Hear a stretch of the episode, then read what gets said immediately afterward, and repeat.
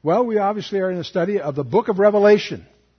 And we are in session 15 of 24 to give you a perspective here, in which we're going to deal with the seven trumpets. A lot of misunderstanding about trumpets. We'll try to clear up a few of those. You realize that Revelation is one of the, the only book of the Bible I'm aware of that has its own outline. First thing you do with a new book, if you're going to study it seriously, is to outline it. Well, Revelation has that in the next to the last verse of chapter 1. John is instructed, write the things which thou hast seen, the things which are, and the things which shall be hereafter. Past, present, future tense expressions. And by the time you get to the end of chapter 1, of course, he has seen a vision of the living Lord. John is going to talk about what he sees, what he hears, what he experiences. This is not some kind of abstract vision that he happens to record. He participated in these things. There's dialogues going on. The first 12 verses deal with the, the vision of Christ. But then, the second section is probably, in, in, our, in, our, view, the most important section of the entire book, the next two chapters. Seven churches that existed at that time. The messages to those churches are relevant not just to that time, but through all time in some surprising ways. And then after that, of course, we have the third section that we're in right now. But just by way of a quick perspective, chapters 2 and 3 dealt with seven churches, and we discovered how they're organized. We noticed that once you understand that structure, several things emerge. The promise to the overcomer, one of the seven elements in each of churches, is a postscript in the first three, but included in the body of the last four, which gets our attention. We notice that it's a report card in which every church is surprised those that thought they were doing well were not. Those that thought they were not doing well were doing better than they thought. Each one has a commendation, an expression of concern, and an exhortation. In each one, the name, the title, all kind, every detail there is relevant to the message. Strangely enough, there are two churches that had nothing, uh, no concerns expressed. Smyrna and Philadelphia were really well off. We got A plus, no concerns. There are two churches that had nothing good said about them. Laodicea, of course, but much to everyone's surprise, Sardis. Deep lessons for this for each of us. But in addition to the practical application of Jesus Christ's personal letters, personal report cards to these seven representative churches, we discover something else, which would not be true if they were in any other order. They also lay out the history of the church in advance. We have Ephesus, Smyrna, Pergamos, Thyatira, Sardis, Philadelphia, and Laodicea.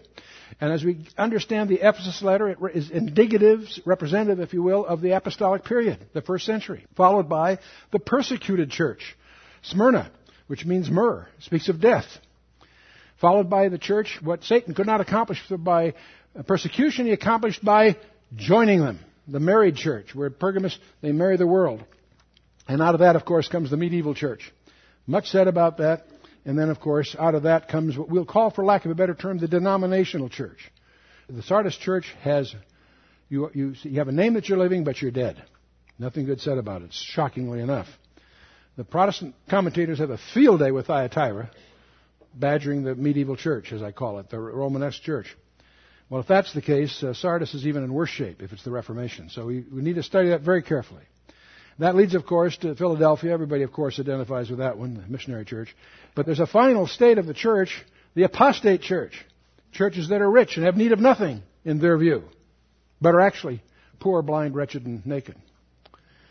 Well, as we look at this, we discover the first three have the promises uh, postscripted, so we know they're a group in some sense, and the last four, which have the promises in the body of the letter. But also, the last four have explicit references to the second coming of Christ, which causes to infer the last four, in some special sense, will survive to the end. One of those four, the first of the four, has an explicit promise that it w- if it doesn't repent, it will go into the Great Tribulation, implying that the others won't. Or if they repent, they won't. We have the missionary church promise that it expressly will not go through this strange period of time called the Great Tribulation that we are now studying in depth in the section of Revelation we're dealing with. And of course, the, the other two churches are enigmatic in terms of how they respond to the as individuals in that environment. But we, of course, are in the third section of this, chapters 4 through 22. And you remember, chapter 4 said, uh, remember he said, write the things which shall be metatauta hereafter. The first word in chapter 4 is metatauta in the Greek. After these things, or hereafter. I looked and behold, a door was opened in heaven. The first voice I heard was, as it were, of a trumpet talking with me, which said, Come up hither and I will show thee things which must be hereafter. For lots of reasons that we won't review in this quick summary, uh, we believe that this is indicative of the rapture, the harpazo, and that John was treated to a, an advanced experience of this. That's ex- expressly what it says, and there's lots of other reasons I won't get into in this quick summary. But there's one thing we do find in chapter 4 as we get to the throne of God. We learn lots of things there, but it turns out one of the most controversial, but most important, is the identity of these 24 elders. It's very interesting when you see the throne of God in the Old Testament, in Isaiah 6 or Daniel 7. You see much the same thing as described in Revelation, but there's something missing in the Old Testament renderings that we didn't notice in the New Testament rendering, the one in, here in Revelation 4. There are 24 thrones. Not just seats, as your English says, there are 24 thrones. Up, uh, seated are 24 elders. Who on earth are they? It's very important for you to come to your own comfort as to what the identity of these guys are, because they're, they're very prominent through the rest of the, the book. They represent a completed group. And the example of that, the only other example in the entire Bible of this, is 1 Chronicles 24, where David organizes the priests, the Levite, Levitical priests, into 24 divisions.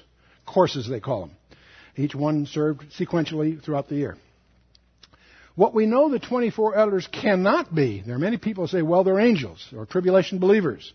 No, because in chapter 7 we see them also with the tribulation believers, meaning they're distinct from them. Some say, well, they must be angels. No, because in, also in Revelation 7, we see the 24 elders and all the angels separately described. So they're not just angels. Some say the nation of Israel. Well, by the time you get through 7 and 12, you'll realize they're not them either because they're distinct from them. What are their distinguishing characteristics? They're on thrones, that's important. They are wearing white raiment, that's a big deal all the way through the book, representing the righteousness of Christ. They have crowns of gold. Now, when you try to mix the crowns with the thrones and with the fact that they're priests, you got a problem. They identify themselves, who they are, by the song that they sing in chapter 5. They're called elders in some places. They're also called kings and priests. In fact, John identifies with them in the first chapter, saying, You have made us kings and priests. And if you've done your homework biblically, you know there's only three people in the Bible that are both kings and priests. The Levites in Israel, in the nation of Israel, that was not true. The Levites were of the tribe of Levi, and the, the royal line was Judah. Judah and Levi are separate. And there's, there's always judgment if a king entered the role of the priest and so forth. They, they were intended to be kept separate in Israel. We find an exception in Genesis 14 by this character by the name of Melchizedek, who would, who shows up there but what makes them important is in Psalm 110 and several chapters in the Epistle to Hebrews, it hammers away the uniqueness that Christ is after the order of Melchizedek, not Levi. The Levitical priesthood was a temporary one, one that would be superseded. The order of Melchizedek was a permanent one that Christ is representative of. And what makes that important, I say there's only, there are only, the only people that are kings and priests were Melchizedek, Jesus Christ himself, and his body, the church. And all through the epistles, you'll find references to that. It's important to understand these 24 elders represent the assembled church. And understand the church is distinctive. Not all believers are in the church. There are believers before the New Testament. We'll call those Old Testament saints. There are people today that are members of Christ's body, this mystery called the church, the ecclesia. There are also going to be people saved after the church is removed. For lack of a better term, we call them the tribulation saints. So understand there's at least three, maybe more, but there's three basic groups of believers, and they're distinct in the book of Revelation. And again, I want to emphasize we're going to go through a lot of controversial material. Don't accept it because I happen to share it with you. I'm going to let you know how we view it so you know where we're coming from, but our primary goal is to challenge you to do your own homework and to be like the Bereans. Acts 17:11 is our trademark you should be like the Bereans in that they received the word of God with all openness of mind, but they searched the scriptures daily to prove whether those things be so. There are other views that are quite controversial. We may hold one, but I'll share the others to give you a perspective. But in all of these cases, you should be doing your own homework. Well, after chapter 4, the throne of God, we encounter chapter 5, which is a pivotal chapter for what happens after the rapture and it's the most important escrow closing in the universe. And the seven sealed scroll shows up. So on the right of him, him that sat on the throne, a book written within and on the backside, sealed with seven seals. It was written on the backside. That tells you that it was a will or a title deed. It was a legal document. You normally didn't write on the backside of vellum, it's rough. But on the outside, you put the requirements that the document referred to. So it's a will or a title deed. And a strong angel proclaims that, Who is worthy to open the book and loose the seals thereof? And no man had to be a kinsman of Adam. You'll understand that if you understand the book of Ruth. No man in heaven or on earth, neither under the earth, was able to open the book, neither look thereon. And John understands the significance. He's terrified. He says, I, I wept much because no man was found worthy to open and read the book, neither look thereon. Fortunately, there's an exception. And one of the elders said to me, now it's interesting, by the way, in heaven, when somebody is explaining something about heaven, it's always the elders. When someone is explaining what's going on on the earth, it's one of the angels, one of the cherubim. Interesting. Just notice that. One of the elders said to me, Weep not, behold, the lion of the tribe of Judah, the root of David, hath prevailed to open the book and to loose the seven seals thereof. Now we have the lion of the tribe of Judah, the root of David. These are, if you're a really sensitive reader, they'll hit you between the eyes because they're Jewish. Up till now, in chapters 2 and 3, the previous chapters, all the identities were the ones that were introduced in chapter 1. They're New Testament identities. The New Testament identities. Suddenly, from chapter 4 on, you're going to notice, once we're in heaven, that once again will be emphasized the Jewish distinctives of the Messiah. And here the elder says, Behold, the lion of the tribe of Judah, the root of David, hath prevailed to open the book and to loose the seven seals thereof. And I beheld, and lo, in the midst of the throne, the four beasts, and in the midst of the elders, stood the Lamb. There again, a Jewish title. John the Baptist, when he first introduces Jesus Christ publicly, he says, Behold the Lamb of God that taketh away the sin of the world. He did that twice, two days in a row. These are obviously titles of the Messiah, but they're very Jewish in their root structure. He came and took the book out of the right hand of him who sat upon the throne. That's access. To go up to God and say, That's mine. and when he had taken the book and the four beasts, the four twenty elders, fell down before the Lamb, having every one of them harps and golden vials full of odors, which are the prayers of the saints. Every time I see this verse, I'm reminded of my daughter when she was little. She came to me, you know, there are animals in heaven. And I said, why do you think that? Said, well, I, they, they ride horses. There are horses. We, he comes back riding, yeah, there's animals in heaven. I said, really, Dad? Yeah. I know they're cats. She says, really, Dad? I said, sure. Where else would they get the strings for the harps? she, she almost hit me. She almost hit me. And they sung a new song saying, Thou art worthy to take the book and open the seals thereof, for thou wast slain. And hast redeemed us. Notice what they're saying, gang. These are the 24 elders saying, Thou hast redeemed us to God by thy blood out of every kindred and tongue and people and nation. That's who they are. They say so. And hast made, see, it's us, us had made us unto our God kings and priests, and we shall reign on the earth. This is obviously the church. Now you'll find some Bibles have a footnote saying that some manuscripts make this in the third person, not second person. You know, not, not first person plural, but in the them, second, excuse me, you know, the others. That happens to be incorrect.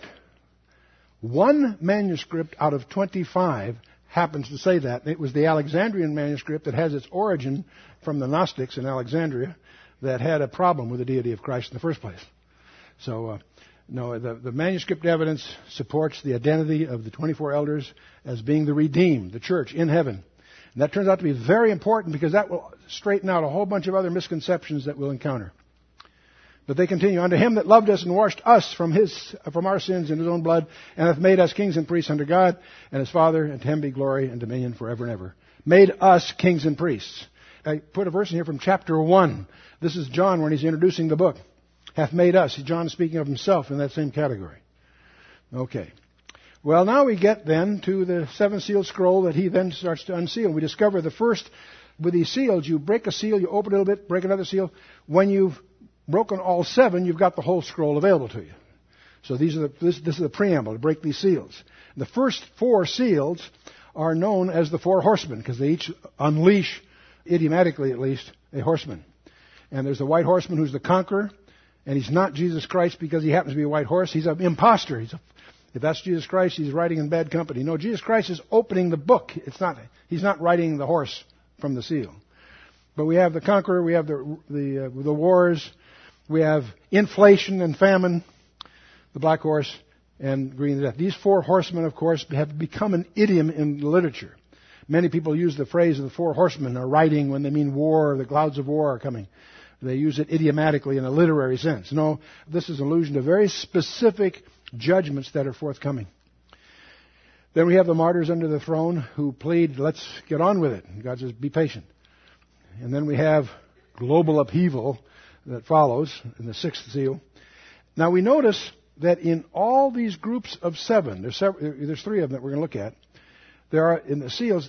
You have six, and then there's a parenthesis. There's a change of scene. There's a sort of a catching of a breath. It's like having a cookie break or something. Let's stop, have some cookies, discuss something else for a while, then we'll get to the seventh. It's, it's sort of a build up to the seventh one. But I want you to notice the signs so far. There were false Christs, wars, famines, death, and martyrs. These are the same things that occur in the Olivet Discourse in that order in Matthew 24, also in Luke 21, and obviously Revelation 6. And then there's global upheaval at the end of each of those in advance. The kings of the earth, the great men, rich men, chief captains, mighty men, every bondman, every freeman hid themselves in dens and in the rocks of mountains. I want you to notice this strange, this strange phrase.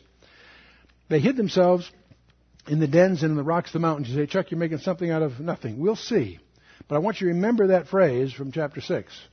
Because I'm going to show you when we get to chapter 8, the main subject tonight, is that we begin to glimmer something that most commentators, to my awareness, have missed.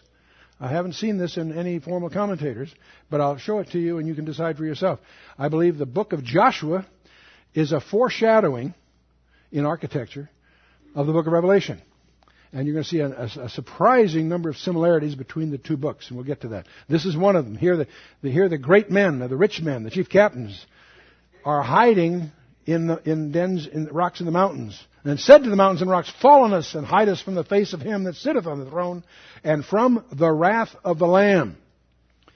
Chapter 6, with these seals, closes with this question. First of all, it announces the wrath of the Lamb is extant. The wrath is not something that's, yes, it's coming more, but it's already started, is the point.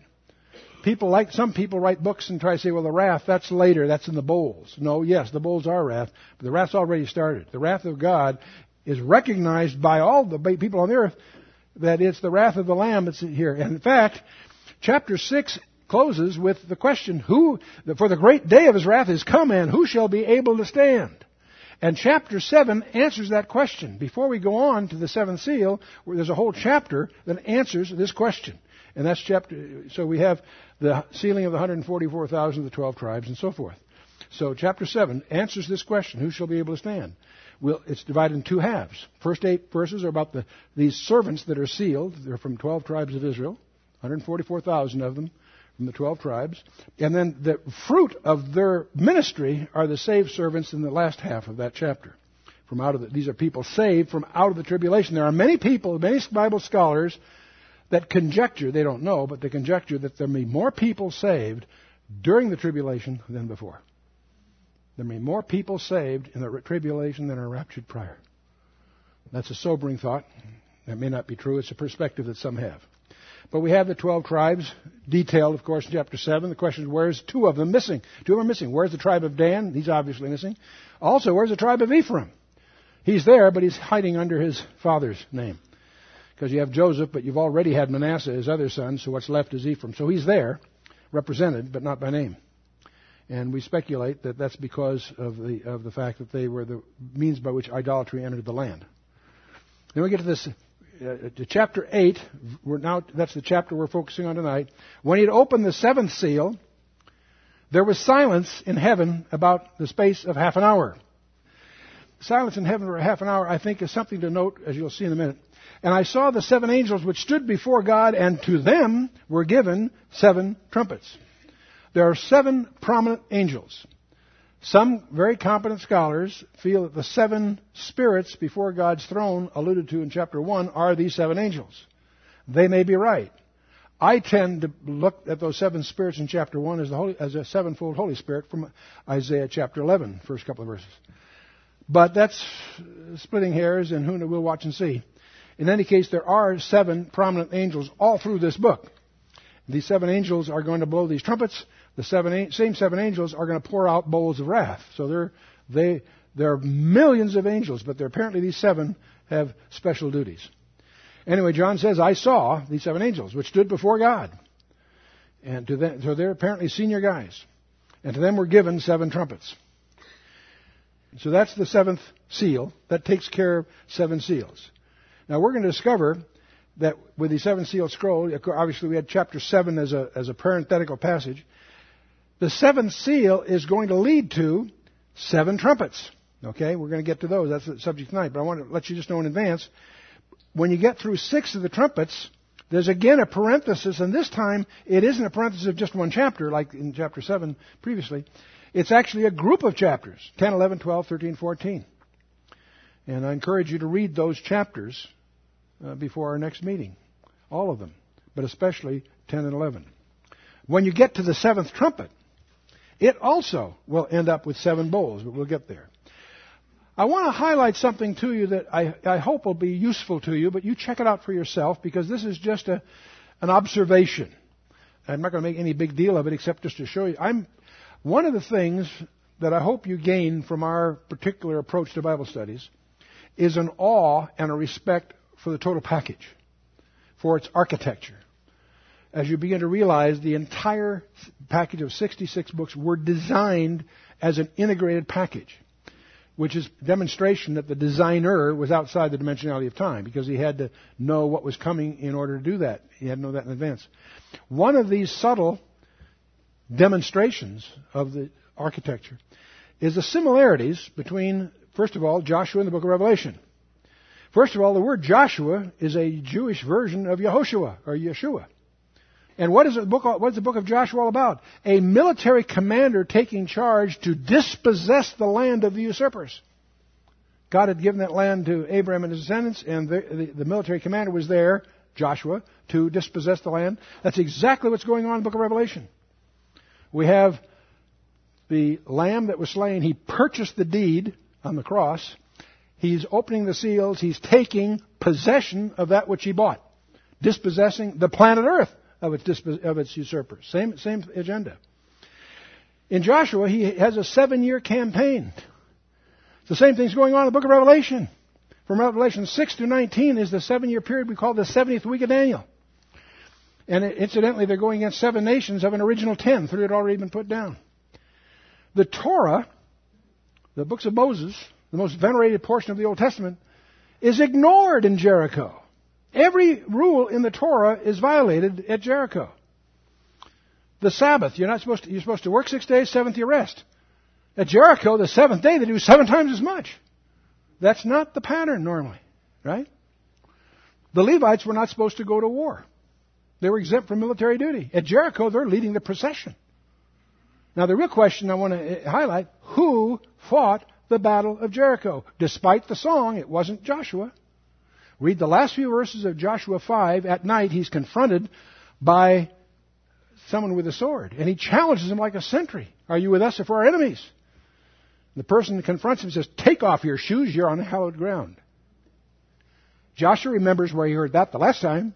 That was on the mount with Moses from the burning bush. And he commands Joshua to worship him. That means he's not an angel. Angels never allow you to worship them. One exception that got himself in a lot of trouble over that very issue.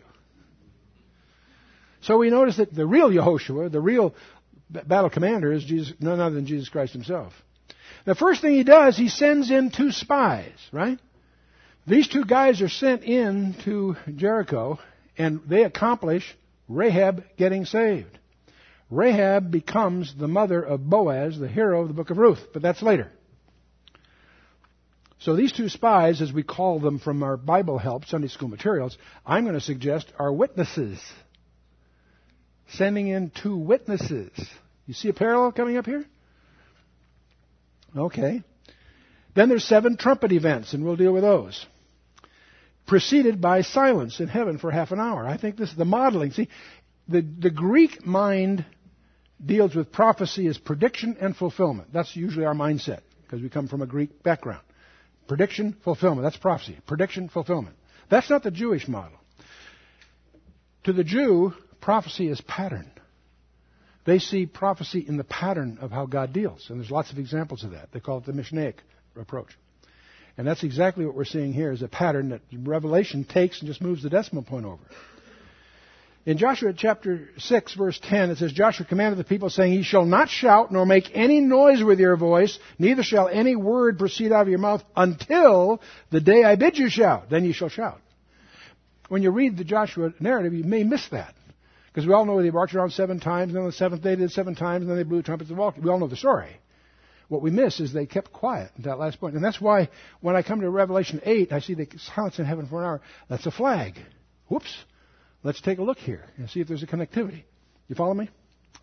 The enemies, then, after that, uh, are, are confederated under a leader in Jerusalem who calls himself Adonai Zedek, which means the Lord of Righteousness. I think he's an antitype, if you will, of the, of the Antichrist. And of course, he's ultimately defeated with hailstones of, and fire from heaven, the Battle of Beth Horon, right? With signs in the sun and the moon. The same thing's going on in Revelation, except on a larger scale in Joshua. The kings hide in caves.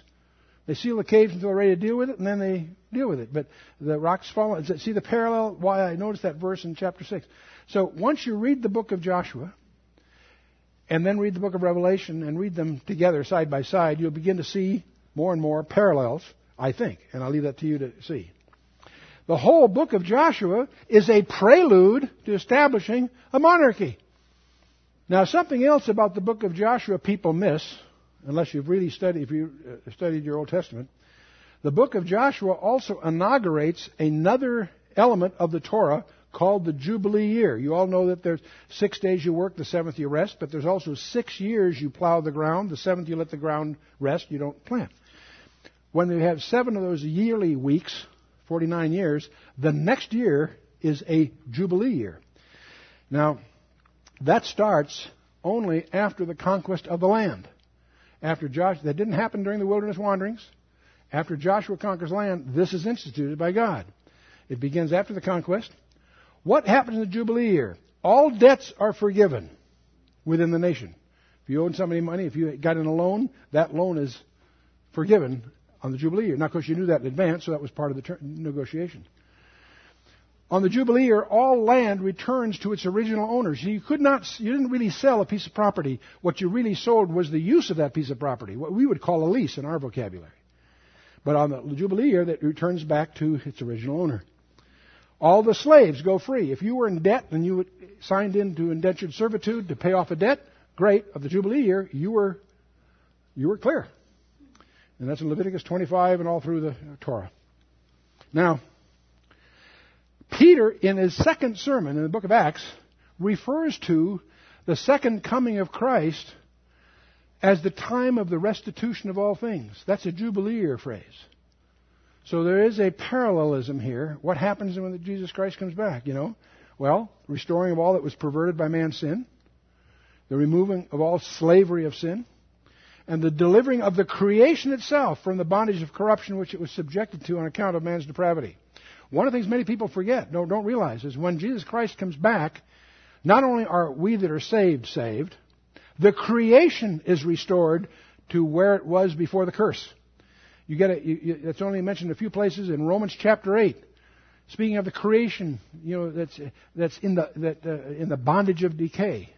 It's anxious, is looking to to be uh, freed from that.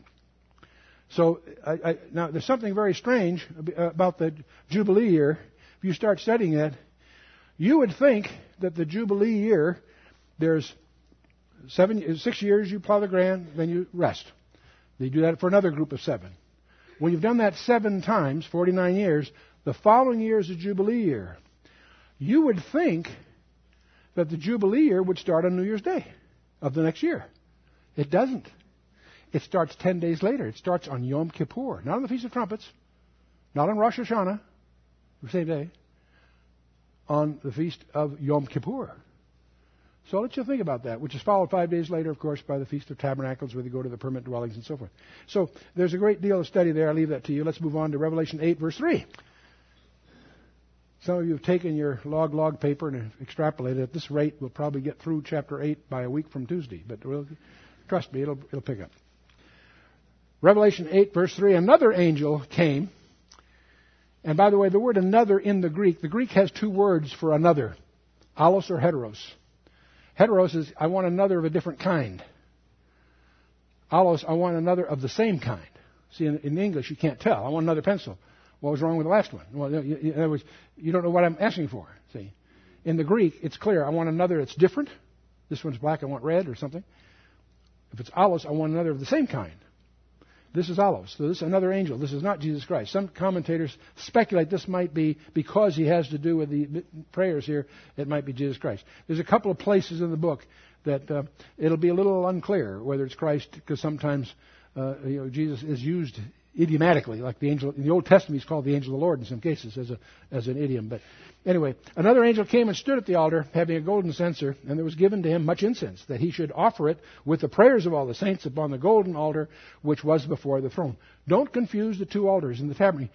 You really, if you're serious about your Bible, you need to understand the architecture of the tabernacle, which is replicated with some additions as in the temple. But when you enter, there's only one door, there's only one way in. As you get there, the first thing you encounter is the brazen altar, the altar of sacrifice. And that's where all the blood was shed and all that was going on. Then there is a laver where you wash before entering the holy place, which is the building itself. Once you enter the holy place, in there to the right was the table of showbread, to the left was the menorah, the seven branch candlestick or lampstand. And then you encountered another veil behind which was two things the Ark of the Covenant and the mercy seat. Associated with them, but in front of that veil, is a golden altar, roughly a foot squared and a couple of feet high, where they had where they offered incense. It's an altar; it had burning things, but it burned incense. Don't get those two confused. The golden altar is always associated. Many people get confused because it's associated with the Ark of the Covenant, but it had to be tended on three times a day, which meant it had to be outside the veil because you couldn't go inside. Only the high priest could, and only once a year, and only after great ceremonial preparation. In this case, though, he's given a golden censer, and it was given to him much incense. Incense is always uh, represents prayers, prayers of the saints. That he should offer it with the prayers of the saints upon the golden altar which was before the throne. And the smoke of the incense which came up with the prayers of the saints ascended up before God out of the angel's hand. So the idioms are very, very colorful here. Because as the incense is going up to God, the prayers are going up to God. Is the, is the idea. And the, uh, the perfume, the incense that was used, was reserved only for the tabernacle. If you were in a Jewish home, you couldn't use that stuff that was reserved for God. There are other things they could use, but not that. And the angel took the censer and filled it with fire of the altar. This is strange. And cast it into the earth. He's answering the prayer. The prayers, you may recall from the fifth seal, were prayers of the martyrs for vengeance. They're, they're anxious to be avenged, and now it's going to start. And there were voices, and thunderings, and lightnings, and earthquake. That phrase will repeat itself four times in the, in the book. And the seven angels, which had the seven trumpets, prepared themselves to sound. So this is all a preamble getting ready for the trumpets to sound. Now these trumpets are, are warning trumpets. The trumpets are going to be disastrous, but they are just a prelude for what's coming.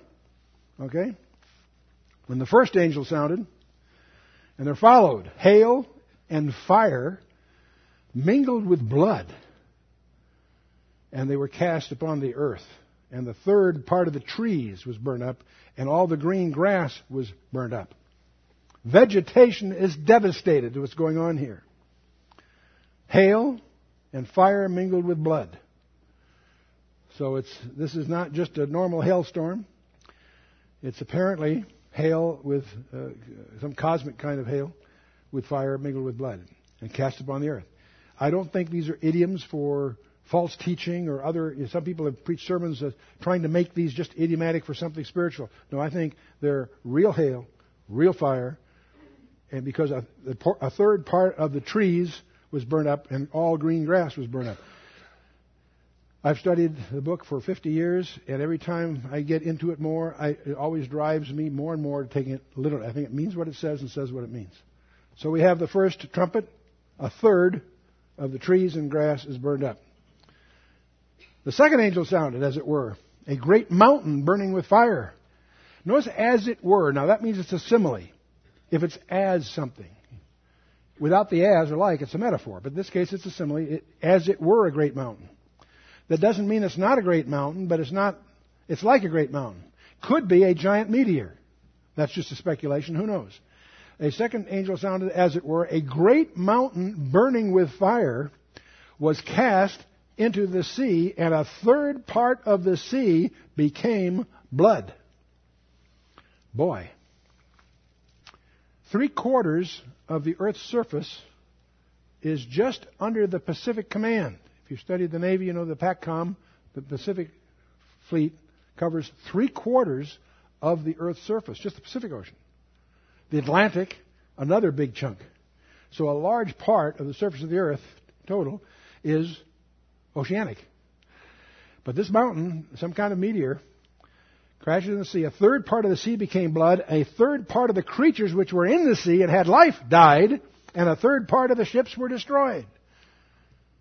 There were about 25,000 ships at one time. I haven't checked recent registries. I imagine there's probably more than that now. That was one of my older attempts to gather statistics. But a third of, a third of the ships is a lot of ships. I think these are very literal phrases. So we have the second trumpet, mountain of fire, falling, uh, destroying a third of the sea. The third angel sounded, there fell a great star from heaven, burning as it were a lamp, and it fell upon a third part of the rivers and the fountains of the waters. And the name of the star is called wormwood, and the third part of the waters became wormwood, and many men died of the waters because they were made bitter. The word star can mean a star, as you and I think of it. The term is also used in the scripture for an angel.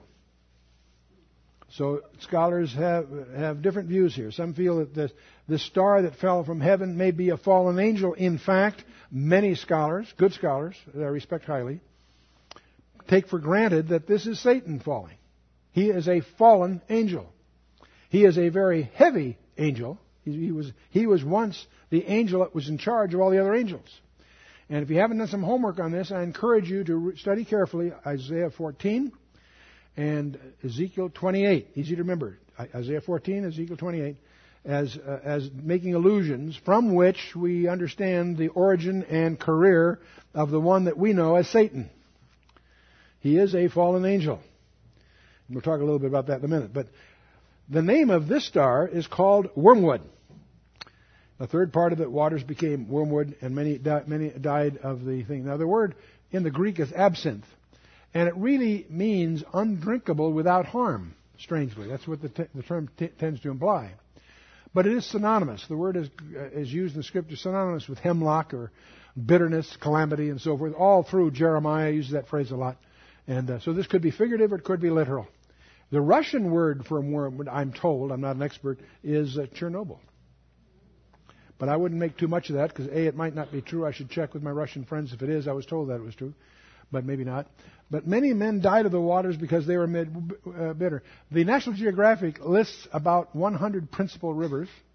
Uh, in the U.S. Geological Survey, uh, about 30 large rivers in the United States, and, but apparently a third of them are made bitter by whatever this is that fell in, burning as it were a lamp. It fell upon a third part of the rivers and upon the fountains of waters. I do encourage you, if you haven't studied Satan, to study Isaiah 14 and Ezekiel 28. I won't derail this study to get into it here. We will have talked more about him before the study's over. He occurs 56 times in the Bible, 36 times in the New Testament, 7 times in Revelation, and that doesn't include the allusions to his special guy. It has 33 different titles. We'll deal with that when we get to chapter 13 of the book of Revelation. There is the angel of the abuso, the bottomless pit. But understand the angel was given authority. Satan is not the boss of the Abuso. In fact, he's going to be imprisoned there for a thousand years. Don't get the idea that hell is the place that Satan rules. No, you know, that's a myth of English. You sort of visualize he's down there making everybody else shovel coal or something. No, hell was created for Satan and his angels. But he is spoken as, uh, as fallen. In Isaiah 14, Jesus makes reference to it in Luke 10, and of course there's a reference perhaps right here in Revelation 8. Clearly he's fallen, no big deal. But he will lose access to heaven. There's a big debate among theologians. Did he fall? When did he fall? Did he fall here or there? There's all kinds of conjectures. But they're all conjectures, they don't know. Some people try to make him fall in the verses between Genesis 1 and verse 2, the so-called gap theory. Most people, either, there's two kinds of people, those that have never heard of the gap theory, and those that misapply it. Okay, so if the gap theory is real, it might be, it's mis, it's got nothing to do with dinosaurs or prehistoric, uh, uh, uh I, won't, I don't want to get, that's it on our Genesis commentary. We do know that by the time you get to Genesis 3, Satan already has fallen. But that doesn't mean he doesn't have access to heaven. Because in Job, he has access, and he, and he's there accusing us. Somewhere along the way, and most scholars believe that one of the events in the book of Revelation is when he is cast out of heaven, and when that happens, he knows he's on a short fuse. And we'll deal with more of that when we get further into the book. We do know that he will lose access that will be dealt with in Revelation chapter 12. He won't have the access that he obviously enjoys in Job chapter 1, where he's up there, you know, goading uh, God over Job. Don't confuse, now I'm going to suggest something else, again, that I'm surprised that many conservative scholars don't make the distinction between fallen angels and demons. Because what we know about fallen angels is they can materialize. They can take people by the hand. They can indulge in combat. Demons are nasty creatures, but they appear to be powerless except to the extent they can embody, and they can only embody with permission. And so they're evil spirits. And Jesus said, Spirits don't have flesh and bone like you see me have. Distinct, something can be a spirit, but it can also be material. And angels can materialize. So an angel is not just a, is a spirit being, but he has the ability to materialize, strangely. Demons apparently do not. They always seek embodiment. Every time you see them, they seek embodiment, and they seem to need permission even to enter animals. We learn a great deal at Gadara with that strange exchange between the demons and the Lord Jesus. The demons are destined for torment. They know they are. They know their future. They recognize Jesus Christ before he announced himself publicly, and they also make allusions to the fact that that's their destiny. And they must obey Christ. Let's not forget that. Let's not forget that. So I encourage you to undertake a serious study of both of these so you don't get them confused. Okay, we have the third one then, the wormwood, making the waters bitter, third trumpet. And the fourth angel sounded, and the third part of the sun was smitten, and the third part of the moon, and the third part of the stars, so as the third part of it was darkened, and the day shone not for a third part of it, and the night likewise. Now, was this actual damage to the sun, or is this a way of describing that it's been blocked for who? That's splitting, you know, geophysical hair as far as I'm concerned. Something cosmic is going on here, but it's only partial. It's sometimes called the judgment of the thirds. Why do I say that? Because we're going to ultimately get to the four bowls of wrath poured out, and you'll discover a parallelism where these are a third and the other ones are whole. You see, this is, this, these trumpets are like announcing what's coming. The trumpets aren't concluding something, they're like warning signals. These are like firing, just firing a shot across the bow, as you say in the Navy. I beheld a, and heard an angel flying through the midst of heaven and the word angel here isn't angel. It's actually aitos, which is an eagle. It's a very strange use of term. It may be just an idiom for an angel. I'm not going to badger this thing, but just be aware of the fact that there may be something else that's in view here beheld and heard an, an Aitos uh, flying through the midst of heaven, saying with a loud voice, Woe, woe, woe to the inhabitants of the earth, by reason of the other voices of the trumpet of the three angels which are yet to sound. In other words, it's sort of this announcement of saying, You've got four of these things, right, so far? You haven't seen anything yet. Woe to the next three. Woe, woe, woe refers to three. It isn't woe, it is woe emphatically, but it's, it's three of them. That's why in Isaiah 6, when the cherubim say, Holy, holy, holy to the Lord God Almighty, why are there three? Because it's God in three persons. It's a Trinity evidence all through the Old Testament as well as in the Anyway, so here we have the woe, woe, woe. We now have what's called the three woes, which include two demon armies in Revelation 9. We finished Revelation 8, if you haven't noticed. Revelation 9 continues these trumpet issues. So we're going to have the three woes, which are detailed in chapter 9 which to many scholars is the most difficult chapter of the whole book. I don't see it. It is only difficult if you don't, if you're trying to make it say something it isn't saying. Let's just read it and see what it says. The fifth angel sounded, and I saw a star fall from heaven unto the earth. And to him was given the key of the bottomless pit. Notice he didn't have it, it was given to him. It wasn't an intrinsic authority he had, it was some permission that was granted. You see the difference? Be sensitive to that. Because if it, it probably is Satan. And to him was given the key. This day is coming, he will have wished he had the key. But that's coming later. And he opened the bottomless pit. And there arose a smoke out of the pit as the smoke of a great furnace. I assume what this is, is as smoke of a great furnace. Okay? And the sun and the air were darkened by reason of the smoke of the pit. And there came out of the smoke locusts upon the earth. And to them was given power. Again, they didn't have it intrinsically. To them was given power, as the scorpions of the earth have power.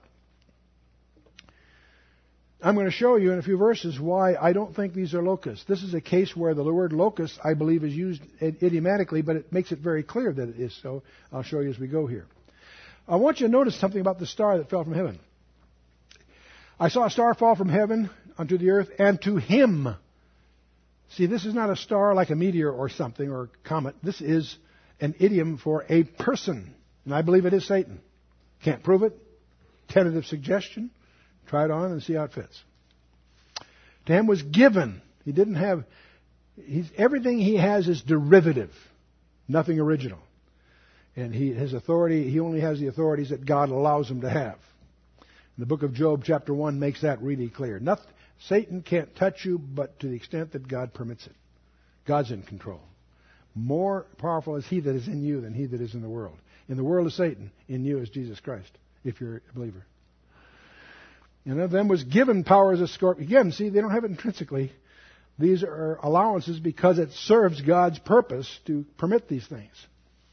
And it was commanded them that they should not hurt the grass of the earth, neither any green thing, neither any tree. That's what locusts normally do, not these guys. But only those men which have not the seal of God in their foreheads. That's an, actually an allusion uh, from the book of Ezekiel, but we'll leave it go for now. And to them it was given that they should not kill them, but that they should be tormented five months. And their torment was as the torment of the scorpion when he striketh a man. In those days shall men seek death and shall not find it, and they shall desire to die, and death shall flee from them.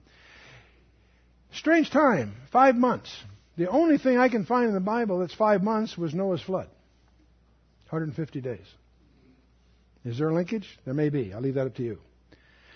But of all the verses in the book of Revelation, the one that I don't understand is verse 6. In those days shall men seek death and shall not find it, and shall desire to die, and death shall flee from them. I can't picture that. I can picture people wanting to die. But I can't visualize people who want to die that can't.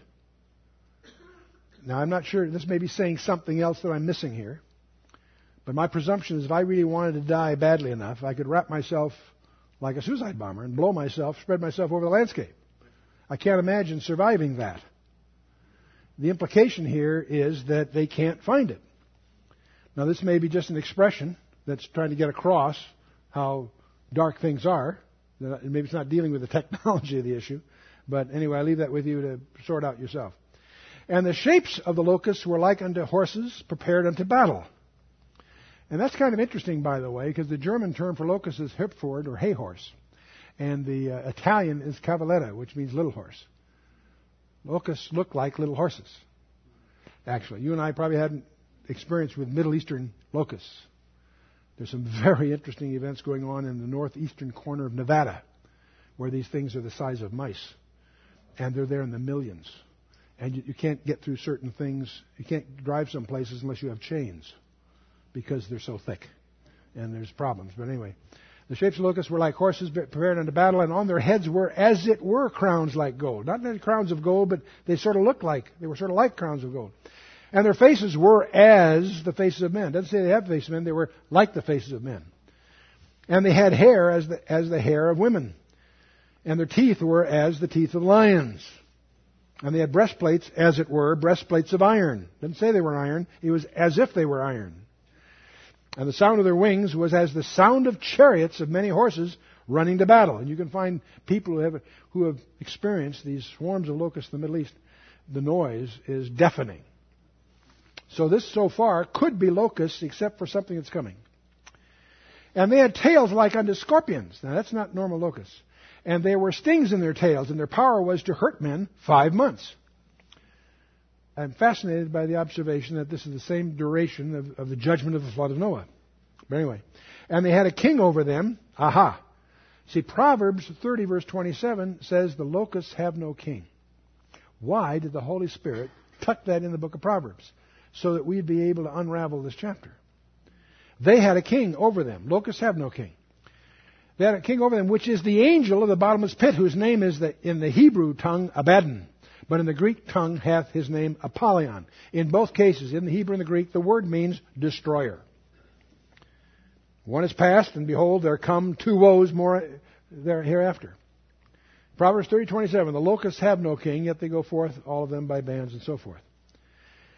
There's an interesting discovery I have to share with you. You know, uh, one of the passages, if you're serious about prophecy, is, is the Magog invasion of Ezekiel 38, where Gog and Magog are the major players. Now, Magog is one of the sons of Japheth, and we know who he was, basically, ethnically. But Gog is his, obviously his leader. But it's very strange that Gog shows up in Ezekiel 38 with no linkages. He just shows up. That's not like God. Usually the, these things have a linkage where you can figure out where it came from or they're somehow tied together. When you get to Amos chapter 7 verse 1, in your English Bible, it's translated from the Masoretic text, and what Amos 7:1 says, Thus hath the Lord God showed unto me, and behold, he formed grasshoppers in the beginning of the shooting up of the latter growth, and lo, it was the latter growth after the king's mowings. What does that mean? I have no idea. But I was wrestling with this, and I thought, gee, I wonder how that was translated three centuries before Christ when the Hebrew experts translated the Old Testament into Greek. What does the Septuagint say? The Septuagint has a very different rendering of this passage. In the Septuagint, says, The Lord hath shown me, and behold, a swarm of locusts were coming, and behold, one of the young devastating locusts was Gog the king. And this blew me away because I happened to stumble on this. I thought, here's Gog in the Septuagint. I didn't see any reference to this in any of the commentaries I'd seen. In those days, when I happened to stumble into this, I was in a habit of coming down from Big Bear and spending, uh, uh, doing a, a, a, Tuesday night thing at uh, Hal Lindsey's church, then uh, spending the night Tuesday night with him his, in, at home. And Wednesday morning, I did a, a breakfast Bible study at Marie Callender's, and then I'd go back up Big Bear the next day. So I had an overnight kind of that was my pattern. And when I finished at the Telestai at Hal's church, Hal and I would spend hours in the study, you know, just, there's always stuff to talk about. I said, Hal, and I showed him this, and he, we went to his library, and he pulled down the Septuagint and checked it all out. It's, it's not even a variant reading. This is the way it reads. And I was stunned because I hadn't ever seen, you know, I just, I just stumbled into this as a layman. So I was surprised because prophecy is not an untraveled ground. You know, people have been wrestling with these texts for hundreds of years and never ran into this. And I was startled that this was like to me a discovery. Hal was unplussed. No problem. He was not surprised that we'd make a discovery. He says, Chuck, that's Daniel 12:4. What do you mean? Many shall go to and fro, and knowledge shall be increased. Now, many people apply that verse to, verse to knowledge in general, but that's a misapplication. What Daniel 12:4 refers to is knowledge of the Word of God shall be increased. And so Hal's view is this is this is the, happens all the time. And I mention this. Reason I'm getting into this, don't be surprised in your own studies if you encounter something that other people have missed. It'll happen. You want to check it very carefully because the, likely, the likelihood that it hasn't been seen by someone is still small, so you want to do some homework.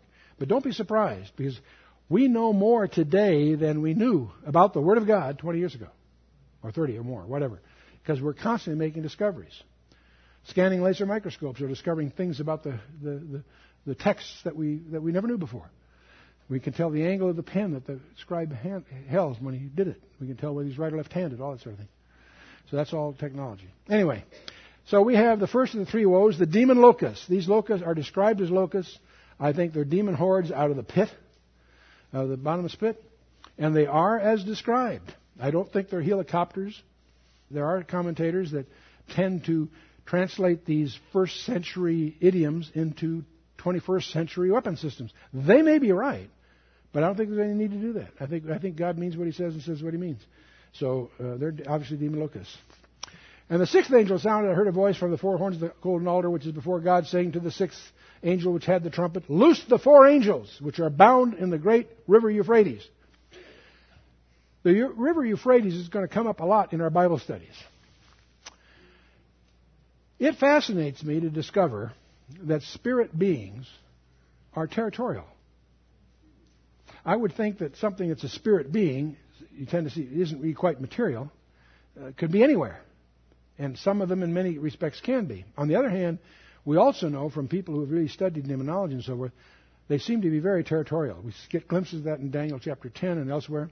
And here again, we have apparently there are four angels that are bound for some reason in the great river Euphrates, and they're going to be released here. And these four angels were loosed, which were prepared, get this, for an hour a day and a month and a year to slay one third part of men. That's what they're waiting to do. They're there now, waiting for the go ahead. Now, the river Euphrates is another interesting study. Um, the Euphrates was the eastern boundary of Israel. There's something magical about this boundary because it's the eastern boundary of Israel as described in Genesis 15:18 and referred to elsewhere. It's also the traditional boundary between east and west. The Roman Empire, at its peak, always had a fear of the Parthian Empire to the east. It wasn't as big, but they could never manage it. They lived in constant fear. The Magi came from the Parthian Empire. And when they came to Jerusalem, Herod was trembling. He's appointed by Rome there, and he thought there was going to be an incident. Uh, there's a whole background there that you should check into. But the Romans uh, lived in constant fear of the people from the other side of the river Euphrates.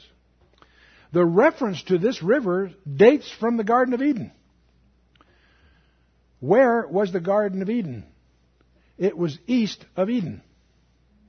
Well, where does that make Eden? We know where the Garden of Eden was apparently in Mesopotamia, between the two rivers. That's what the word Mesopotamia means.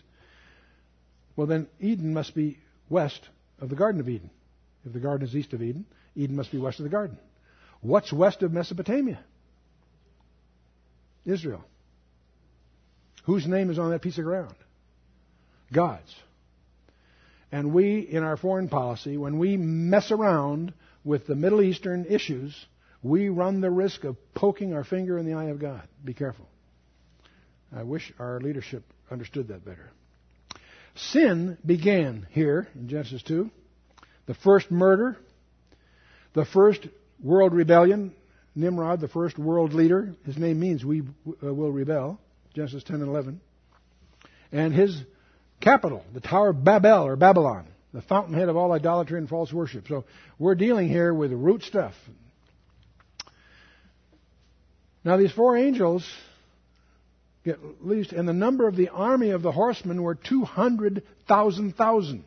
This is where you get the 200 million that everybody talks about. And all kinds of commentators feel, gee, that's, that, they must be the, the, the militant Chinese somehow. And I heard the number of them. That is a, that is a big army by anyone's standards. And thus I saw the horses in the vision, and them that sat on them having breastplates of fire and jacinth and brimstone, and the heads of the horses were as the heads of lions, and out of their mouths issued fire, smoke, and brimstone. That might be a weapon system, but it might be something supernatural. And by these three were the third part of men killed, third part of the world by the fire, by the smoke, and by the brimstone, which issued out of their mouths. For their power is in their mouth and in their tails, and the tails were like unto serpents, and had heads, and with them they do hurt. Now there are some contemporary commentators that try to weave from this description, you know, Vietnam helicopters with their weapon system and stuff, and that that you can do that, but I, you know, they, they, you can see footage, you know, sometimes when they they paint them with faces and stuff. Uh, that's fine. I think they're I think they're demonic. I think they're I think I think they're demonic. But that's just a view. The rest of the men which were not killed by these plagues, yet repented not of the works. You know, one of the things you're going to discover, it's a shocker. Throughout the book of Revelation, they don't repent. The earth dwellers don't repent. You think with all this coming on, some would say, hey, okay, enough already. Hmm. The rest of the men which were not killed by these plagues yet repented not of the works of their hands, that they should not worship the devils idols of gold, silver, and brass, and stone, and wood, which neither can see, nor hear, nor walk. Neither repented they of their murders, or of their sorceries, nor of their fornication, nor of their thefts. It's interesting here in Revelation 9:21. it lists specifically four categories of non repentance murders, sorceries, fornication, and of the thefts. I'm going to suggest to you that this, at least, is characteristic of today murders. We subsidize murders even prior to birth. The ancients, if they killed infants, would put them on a heated on Moloch, the heated statue, till it was red hot, and put the babies on it. We found a better way to do that. We we murder the babies in the Holy of Holies, the womb of the mother. Even pagan cultures made abortions illegal. Did you know that? I was startled to realize this. The ancient cultures regarded their strength from their population. And so for you to abort a child was a national crime. Abortion was punishable by death. The mother aborted the child, she was killed. This is in the pagan cultures. Sorcery. The word is pharmakia in the Greek. The use of drugs. The drug industry is the largest constituency of any of the lobbyists in Washington, D.C. And I won't go down this path. Anybody that know any good doctors can chase into this one. Fornication, the whole promotion of sex by Madison Avenue. It's the preoccupation of today's culture in every arena. In every arena. And of course, theft. And by the way, when we speak of theft, that isn't constrained to individual theft. The worst kind of theft is institutional theft. You lose your property by due process that's misplaced. Plundering. Socialism is the plundering of the productive by the unaccountable. That's what socialism is. That's the worst kind of theft. Well, as you go through the, these, uh, these um, plagues of the seven trumpets, you might take the occasion to do a little homework about the plagues of Egypt. You remember in Exodus chapter 7 on, you all know about the plagues. The first one had a warning and waters were turned to blood. That sounds familiar, doesn't it? The second one had a warning frogs on the lands and the homes, chapter 8. The third one had no warning. There were lice on the persons. Then there was a warning with flies on the homes. And then, then there was a warning about disease in the cattle. Then there was no warning. What's the pattern here? Pattern, pattern, so forth. Boiled sores on man and beast. Then there was another warning. There was thunder and hail and, and uh, so forth. Then you had another warning. You had the locusts. No warning. Again, then darkness three days. Darkness that you could cut with a knife. And then you had finally the tenth one, the climactic one, which had a warning: firstborn man and beast. You know, all of you uh, that have seen uh, the Ten Commandments, it does a pretty. DeMille did a pretty good job. But there's one big, unfortunate flaw in the story, among others. One, one main one. You get the impression that the death of the firstborn was sort of the response to Pharaoh's indictment of Moses. It was sort of like a reaction. No, the death of the firstborn was announced when God called Moses at the burning bush. If you read Exodus 4, it was not a knee jerk reaction to some retributive remark that Yul Brynner made, so to speak. And so, that, other than that, no, it was that was part, the pattern from the beginning. But anyway, there they are. Now, the, what most people don't realize is the pattern is warning, warning, none, warning, warning, none. Warning. There's a pattern there. Also, the first three involved the rod of Aaron. The next three involved no rod at all, and the next three involved the rod of Moses. I'm not making a big deal of this, but as you study your Bible, take the trouble to notice the structure, the organization, because there are insights that will emerge from that. Something else, there's also a chiastic order that the uh, fifth and sixth one involve the cattle. The fourth and seventh ones involve Goshen, the land of Goshen, where the Jews were exempt from what was going on.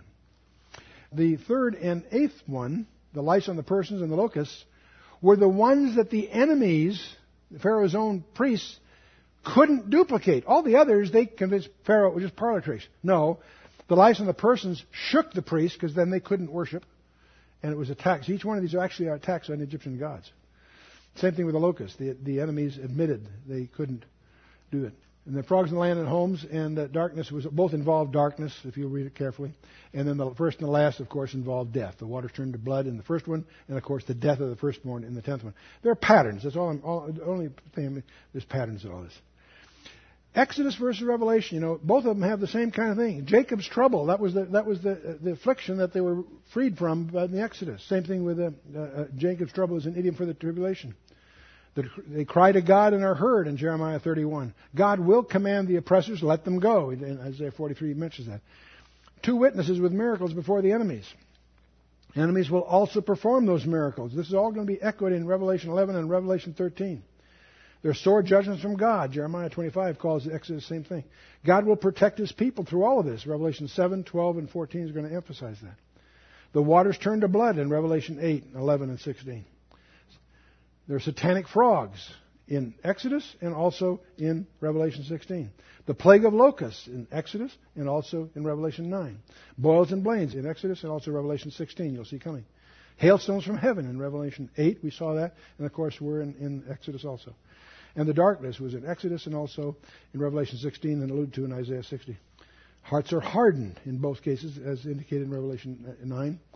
And there's death to the multitudes, and of course, Israel will be delivered, is emphasized all through this. So there are some parallels that you can take a look at and come to your own conclusions. So we've been through the six trumpets. There will be a parenthesis now before we get to the seventh.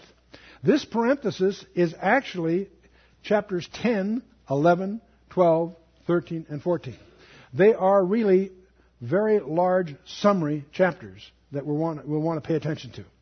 Chapters 10 is the mighty angel is with a little book that he instructs John to eat. And he also has seven thunders, a very mysterious passage we'll look at next time. But chapter 11 also deals with the temple, and a lot of discussion about the temple, a couple of verses in the front of that chapter. Then it deals with these strange two witnesses. Who are they? Are they real witnesses? I believe they are. We'll talk about that in our next session. But I encourage you to read chapter 12. Chapter 12 we'll take as a separate session. It is a summary of the history of Israel in a very surprising way. We'll take a look at that. And then we'll have chapter 13. People who know nothing about the book of Revelation all know about chapter 13, the Antichrist, as they call him, the false prophet. Who are these guys? What's their agenda? What, what's going to happen? And chapter 14 then is the harvest of the 144,000 and some other things. We're just take one, just a glimpse of one verse from chapter 11 because it sort of ties off tonight's study. The second woe is past, and behold, the third woe cometh quickly. This is chapter 11, looking ahead. The seventh angel sounded, and there were great voices in heaven saying, The kingdoms of this world are become the kingdoms of our Lord and of his Christ, and he shall reign forever and ever. Amen. And the four and twenty elders which sat before God on their seats fell upon their faces and worshiped God. So this is a capstone. This is the final trumpet. This is, this is a big announcement we'll deal with after we. Notice I'm, I'm reading ahead here, chapter 11. We are in chapter 9. We've got 10 and 11 to deal with in the next session before we get to this in the following one. So that's the seventh ministry God finished. So we'll, we'll discover after we go through the chapters in between 6 and 7 we then will discover there are seven bowls of wrath. I believe these are logarithmically intensive serial events. Even between the sixth and the seventh, it's just one verse, one or two verses, but there's a parenthesis there also, by the way. I think that's fascinating to be sensitive to the architecture of the total book. We'll also notice when we get there that the judgments of the bowls are intensifications of uh, uh pretty much echoing the same thing of the uh, trumpets judgments.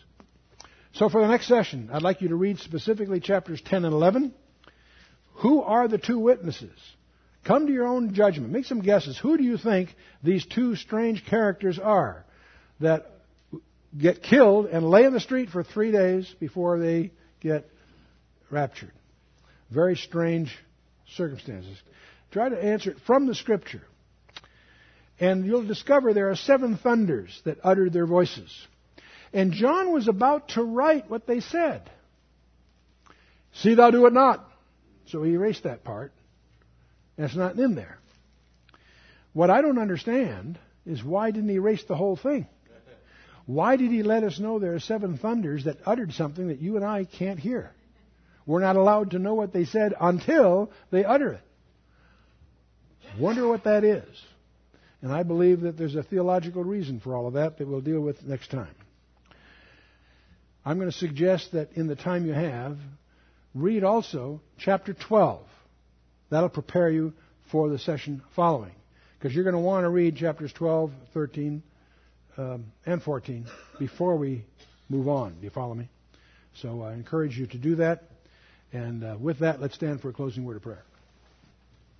Let's remember that these horrific events are events that you and I are going to watch from the mezzanine. I really, sincerely believe that the two chapters you need to really master chapters 2 and 3. Chapters 4 and 5 are thrilling and exciting, and you want to study those. But from chapters, from chapters 6 through 19 are dark, heavy things that are important to study, obviously. But if you tremble before them, you're missing the point. Because if you're in Christ, you're going to be identified with the 24 elders. You'll be watching these proceedings from up there. There is a big debate among scholars as to whether or not there is a second chance. Tim LaHaye, who's a dear friend, we're very close friends, and his book, his, his series of books called the Left Behind series, are, are a fulfillment of a lifetime dream for he and Jerry Jenkins that put that together. And they are colorful and they've stimulated a lot of interest in privacy. But there is a danger in them in that they give you the impression that if you had a chance to accept Jesus Christ and didn't accept him, and the rapture takes place, you've got another chance coming. There are many sound theologians that believe that's a huge, huge error.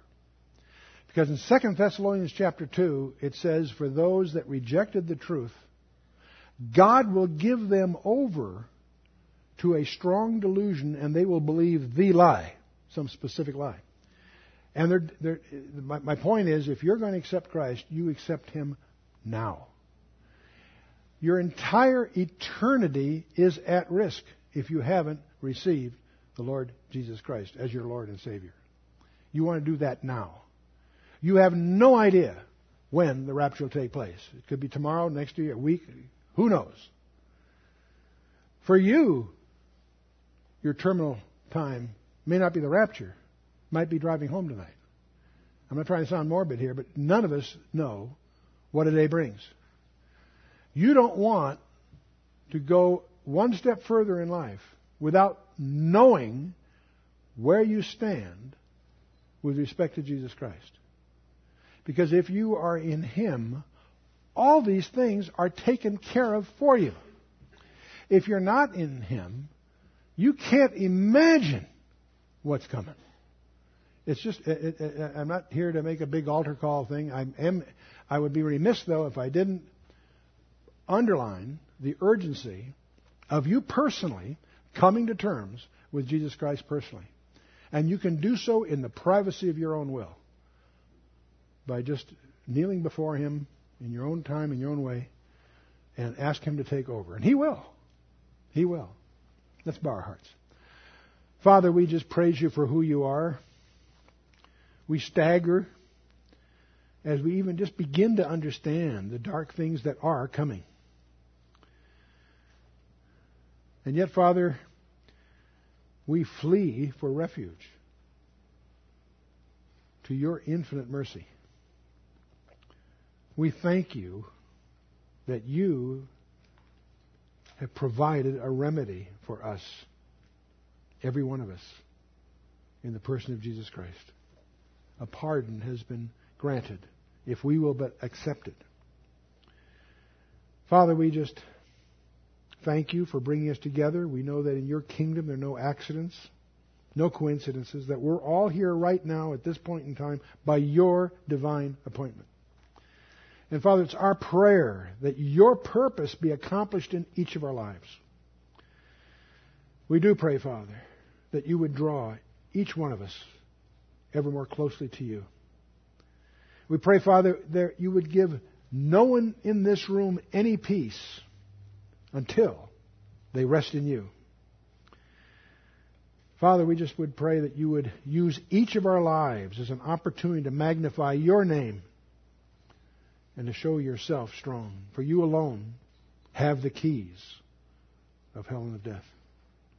Father, we thank you for your word. We pray that through your Holy Spirit you would illuminate for each of us what you would have of each of us in the days that remain. We again pray, Father, that you would, through your Holy Spirit, help each of us to be more effective stewards of the opportunities before us. Father, we would just pray that our priorities would be your priorities and not those of our own. As we commit ourselves this night into your hands without any reservation, in the name of Yeshua, the lion of the tribe of Judah, the root of David, the lamb that was slain on our behalf. In his name we do pray. Amen.